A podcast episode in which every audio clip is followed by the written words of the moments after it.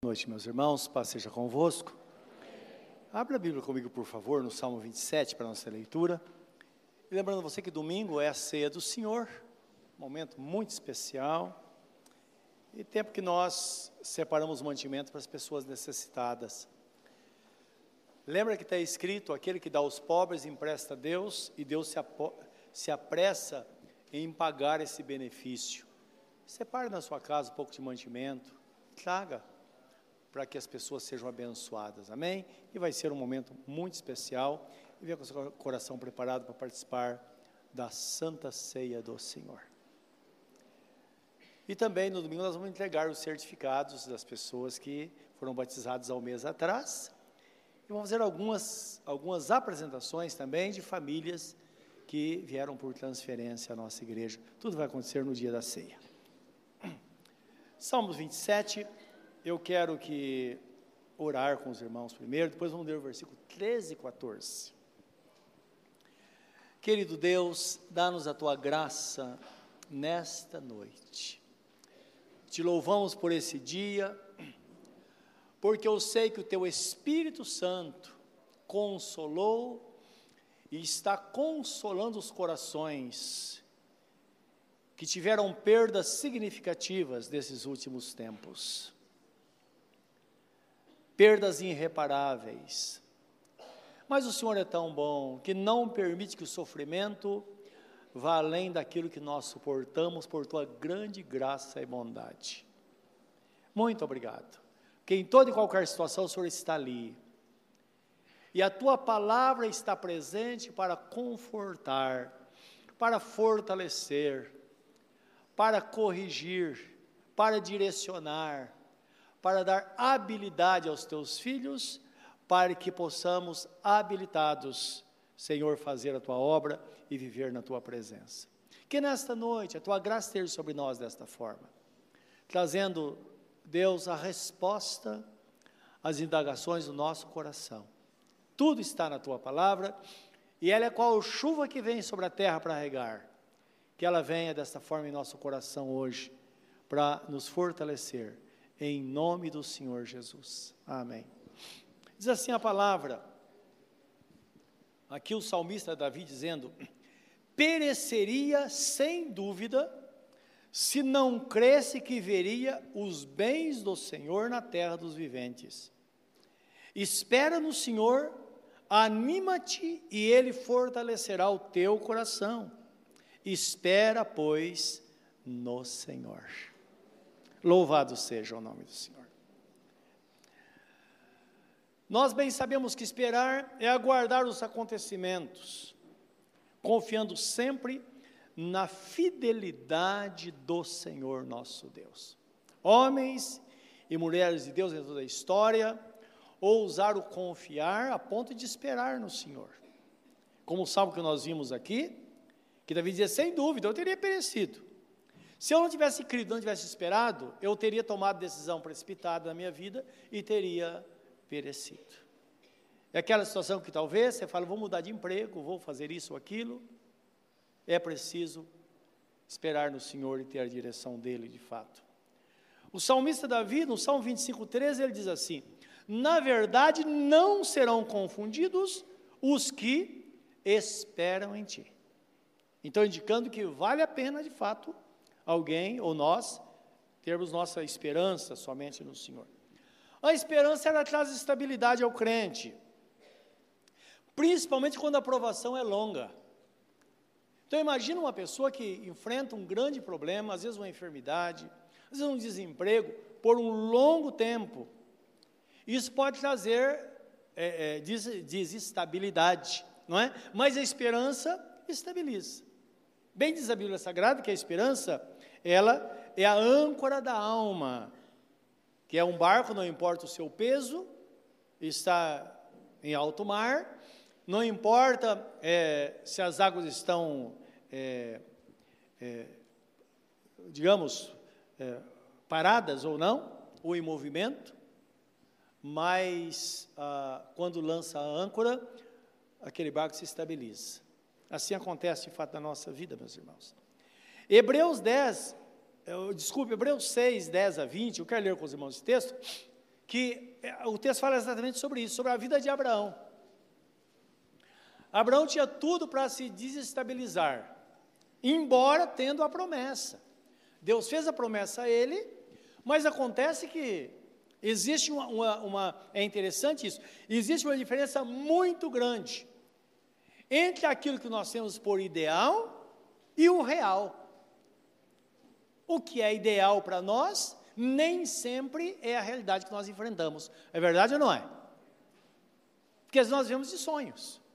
Então a palavra vem para dar uma estabilidade a isso e mostrar para nós. E Abraão, ele passou um mês de dificuldade na sua vida, tomou algumas decisões que não deveria tomar, e depois ah, se arrependeu, e depois de, quando ele menos esperava, Deus vem e cumpre a sua promessa. E o texto, vamos ler, fala que Deus prometeu a Abraão com juramento. Ele jurou por si mesmo, não é? E ele falou a Abraão: Olha, assim como eu vivo, a minha promessa vai se cumprir na sua vida. Então, nós que cremos devemos entender, não importa o que esteja acontecendo no momento, há uma ligação entre nós e a promessa. E a fidelidade de Deus vai fazer com que, de fato, é, ele cumpra esta palavra. Então, Hebreus 10, 6. Deixa eu achar aqui para ler com os irmãos. Desculpe, 6, 10, não 10, 6, né? Começa dizendo assim: olha que interessante porque Deus não é injusto para se esquecer da vossa obra e do trabalho da caridade ou do amor, que para com o seu nome mostrastes, enquanto servistes aos santos e ainda servis. Mas desejamos que cada um de vós mostre o mesmo cuidado até o fim, para completa certeza da esperança para que vos não façais negligentes, mas sejais imitadores dos que pela fé e paciência herdam as promessas. Porque quando Deus fez a promessa a Abraão, como não tinha outro maior, maior por quem jurasse, jurou por si mesmo. Jurou dizendo: Certamente abençoando te abençoarei, e multiplicando te multiplicarei. E assim esperando com paciência, alcançou a promessa. Porque os homens certamente juram por alguém superior a, a eles. E o juramento para confirmação é, para eles, o fim de toda contenda.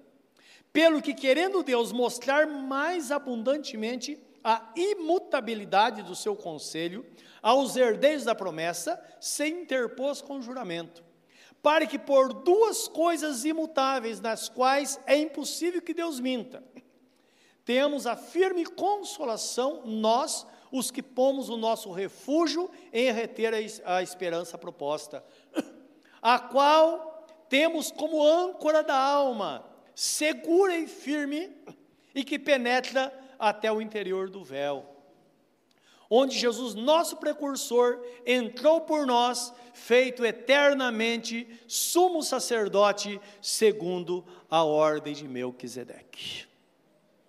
Essa é a palavra gloriosa, né? Melquisedeque, depois dá uma procurada lá, que tem muita coisa interessante sobre ele, que é a figura de Jesus no Velho Testamento, não é?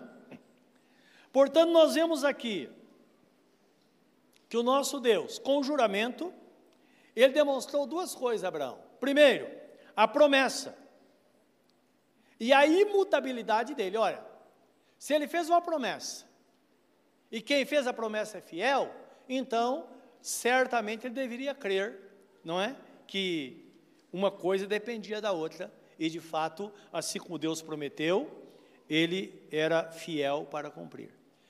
E é pensando nesta palavra que o escritor aos Hebreus, ele fala no capítulo 10, dizendo que devemos reter firme a confissão da nossa esperança, porque aquele que prometeu é fiel.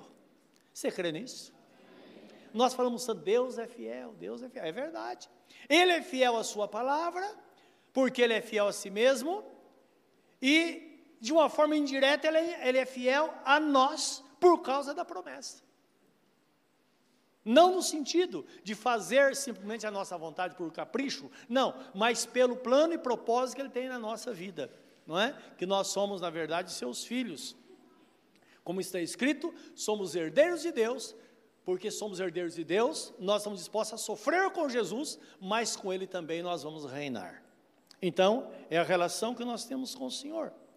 Nossa esperança, meus irmãos, deve estar somente em Deus. Em Deus. Em Deus. Então, lembra, o salmista Davi fala no Salmo 62, 1, 2, ele diz assim: A minha alma espera somente em Deus dele vem a minha salvação. Só Ele é a minha rocha e a minha salvação, é a minha defesa, não serei grandemente abalado. Isso é importante porque, às vezes, nós estamos presos a promessas humanas e nos esquecemos da fidelidade de Deus, que a nossa dependência deve ser no Senhor. É por isso que a palavra diz: reconhece-o em todos os teus caminhos e ele endireitará as tuas veredas. Então, nossa confiança deve estar no Senhor. O que acontece quando nós depositamos a nossa confiança em coisas ou em pessoas? Pode dar certo ou não. Deus fala através do profeta Jeremias, ele diz assim: Maldito é o homem que bota no homem a sua confiança e não no Senhor porque ele será como um arbusto solitário no deserto. Ele não verá quando chegar a bênção. Então ele está tão esperançoso em coisas, é, é, ou em pessoas, ou situações, e deixa de colocar sua confiança inteiramente no Senhor.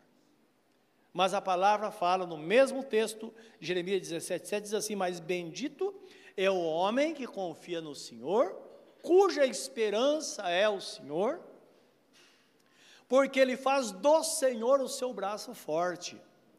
Este homem será como árvore plantada junto aos ribeiros de água, que dará os seus frutos na estação própria. Ele não receia quando vem o calor, ou esta planta não receia quando vem o calor. E tudo quanto fizer prosperará. Assim é aquela pessoa cuja confiança está no Senhor e dia e noite ele está é, ligado não é, a esta esperança. É importante entendermos isso porque a esperança, meus irmãos, está sempre ligada ao futuro, não é? Por isso, requer paciência. Então, sempre é uma ligação do presente com o futuro. Porque a Bíblia Sagrada fala que aquilo que nós vemos não, pode, não podemos esperar. Só se espera algo no futuro, não é? Então, nosso coração deve estar. É interessante que a esperança, ela antecede a fé. Porque a esperança é que nós, às vezes, começamos pensando, puxa vida, se isso der certo, seria uma benção muito grande. Mas se o Senhor abençoar, pode dar certo, não é verdade? O Senhor pode me capacitar para fazer isso. O Senhor pode abrir as portas, é a esperança. Agora, a fé vem com o tempo. Quando nós alimentamos a esperança, de repente, aquilo se torna tão real que a Bíblia Sagrada fala, Romanos capítulo 4, versículo 17 a 20, quando fala ainda de Abraão, diz assim: que a fé chama a existência as coisas que não existem como que se elas existissem. Olha que coisa maravilhosa. Então deixa de ser uma coisa um pouco vaga, como a esperança. Porque a fé agora é algo decisivo. Eu creio, e porque eu creio, assim será, porque está escrito que a fé é o firme fundamento das coisas que nós esperamos e a convicção de fato que nós não vemos. Isto é, a certeza absoluta daquilo que nós não vemos, mas nós sabemos que Deus pode, Ele está por trás para realizar, e nós entendemos que está dentro do seu plano para a nossa vida. Então assim será. Então isso de fato é algo maravilhoso. Então vale a pena esperar, porque nós temos uma promessa e Deus de fato é fiel, e por ele ser fiel, ele vai sempre nos socorrer. Ele vai sempre nos socorrer. E não podemos nos iludir. Jesus Cristo diz: No mundo tereis, mas tende bom ânimo, porque eu venci o mundo. E é interessante porque quando se fala dessa fidelidade de Deus e do socorro de Deus, nós temos pensamentos de vez em quando, eu, eu toco nisso porque eu acho, eu acho algo muito interessante. O nosso pensamento é: o Senhor, Ele tira a vida da morte. Mas às vezes, ele tira a morte da vida, não é verdade? O inverso.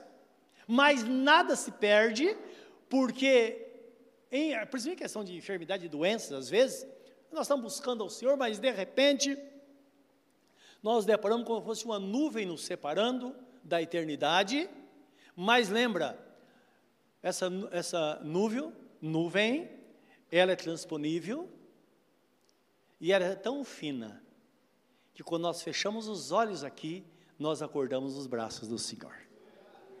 É maravilhoso isso. Então não importa o que aconteça, por isso que a Bíblia Sagrada fala: nem a morte, nem a vida, nem o futuro, nem o presente, nem autoridade, nem potestade, nada poderá nos separar do amor de Deus que está em Cristo Jesus, nosso Senhor. Quando nós entendemos isso, meus irmãos, tudo muda, não é verdade? Porque aí nós caminhamos de, uma, de forma plena, confiando no Senhor, sabendo que todos os seus planos e propósitos serão cumpridos na nossa vida. Nós vemos o, Jó falando, que é um exemplo né, clássico da Bíblia, que ele diz: Nenhum dos teus planos, Senhor, poderá ser frustrado. Sim, nenhum dos planos de Deus poderá ser frustrado. Aquilo que é seu não será de ninguém, será seu. Portanto, coloque sua confiança no Senhor e busque dele aquilo que você sabe que Ele tem reservado para a sua vida.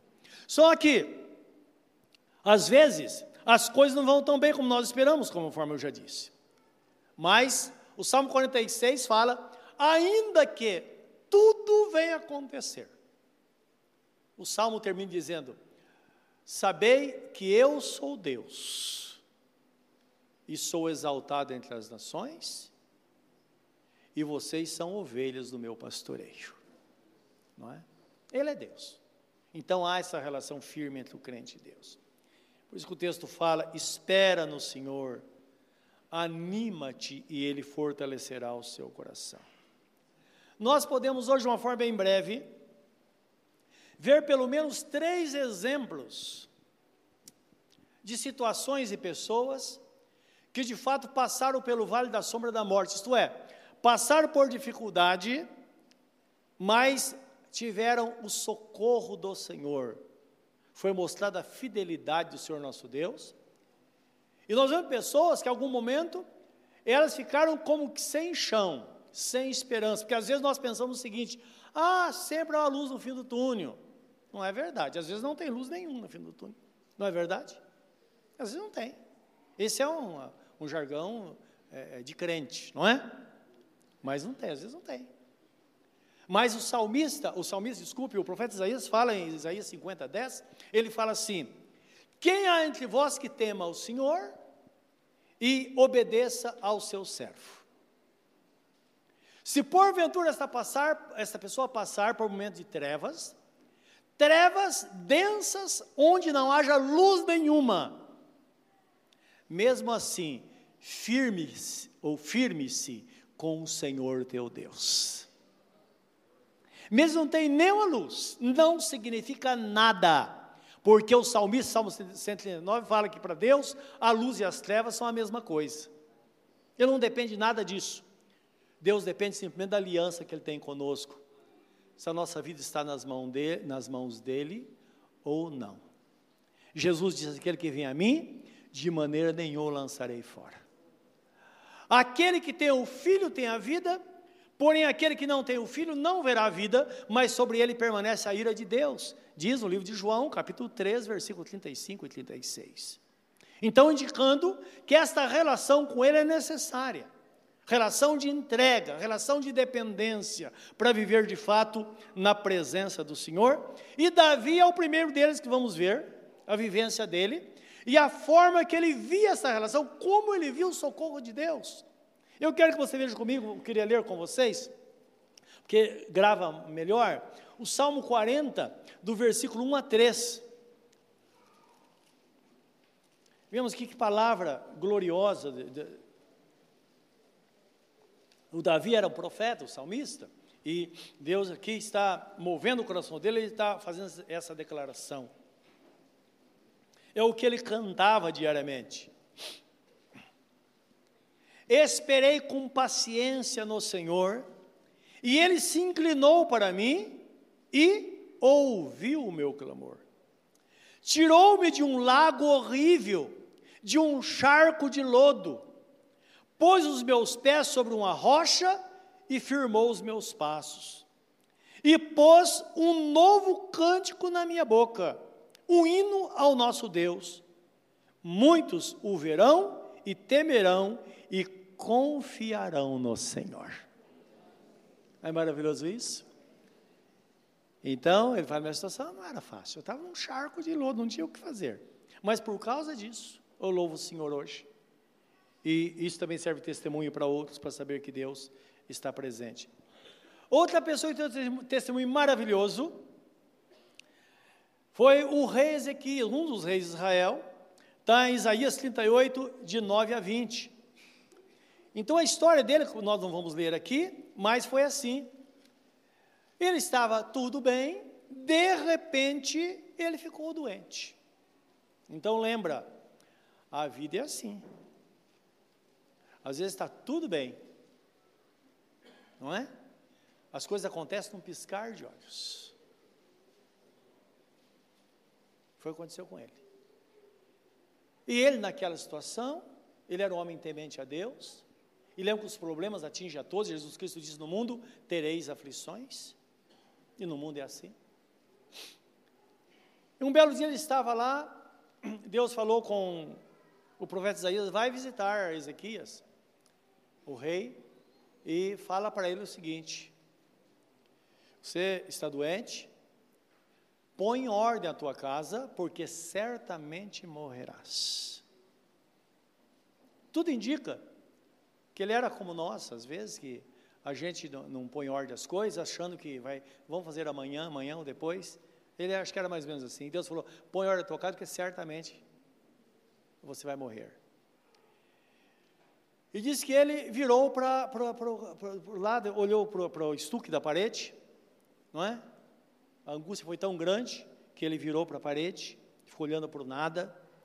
E o texto fala que ele, que ele chorou copiosamente falou: Senhor,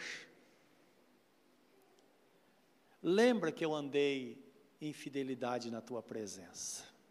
Lembra? Davi estava saindo do, do palácio, diz que o Espírito de Deus veio sobre ele novamente, falou Davi, desculpem, Isaías, volta e diz a Ezequias: Eu vi as tuas lágrimas, olha, você que às vezes sente mal por chorar, não se sinta. Deus disse: Eu ouvi as tuas lágrimas e ouvi a tua oração, e por causa disso eu vou te dar mais 15 anos de vida, para que você possa fazer aquilo que você deixou de fazer. Então foi algo maravilhoso. E aqui ele descreve, ele, então escreveu um salmo, que está no livro de Profetas 38, 9 a 20, que nós vamos ler agora.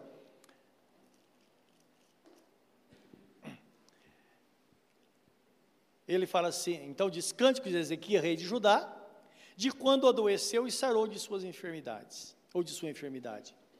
Então ele está pensando, ele está falando o que, o que ele pensou na hora, não é? Eu disse: na tranquilidade de meus dias, ir-me-ei às portas da sepultura. Já estou privado do resto de meus anos. Eu disse: já não verei mais ao Senhor na terra dos viventes jamais verei o homem com os moradores do mundo. O tempo da minha vida se foi, e foi removido de mim como a choça de pastor. Cortei como tecelão a minha vida, como que do tear me cortará, desde a manhã até a noite me acabarás. Eu sosseguei até a madrugada, como um leão quebrou todos os meus ossos Desde a manhã até a noite me acabarás. Como o grou ou a andorinha, assim eu chiureava e gemia como a pomba. Alçava os olhos ao alto. Ó oh, Senhor, ando oprimido, fica por meu fiador. Que direi? Como me prometeu, assim o fez. Assim passarei mansamente por todos os meus anos, por causa da amargura da minha alma. Senhor, com essas coisas se vive, e em todas elas está a vida do meu espírito, portanto, cura-me e faze-me viver. Eis que para minha paz eu estive em grande amargura, tu, porém, tão amorosamente abraçaste a minha alma, que não caiu na cova da corrupção, porque lançaste para trás das suas costas todos os meus pecados. Porque não pode louvar-te a sepultura, nem a morte glorificar-te, nem esperarão em tua verdade os que descem a cova, os vivos, os vivos, este louvarão, como eu hoje faço o pai aos filhos fará notória a tua verdade. O Senhor veio salvar-me, pelo que tangendo eu meus instrumentos, nós o louvaremos todos os dias de nossa vida na casa do Senhor. Bendito seja Deus. Coisa gloriosa. Esse é o segundo exemplo. E o terceiro exemplo, eu queria ter a liberdade de colocar o seu exemplo aquilo que você tem passado e o fim que isso vai ter.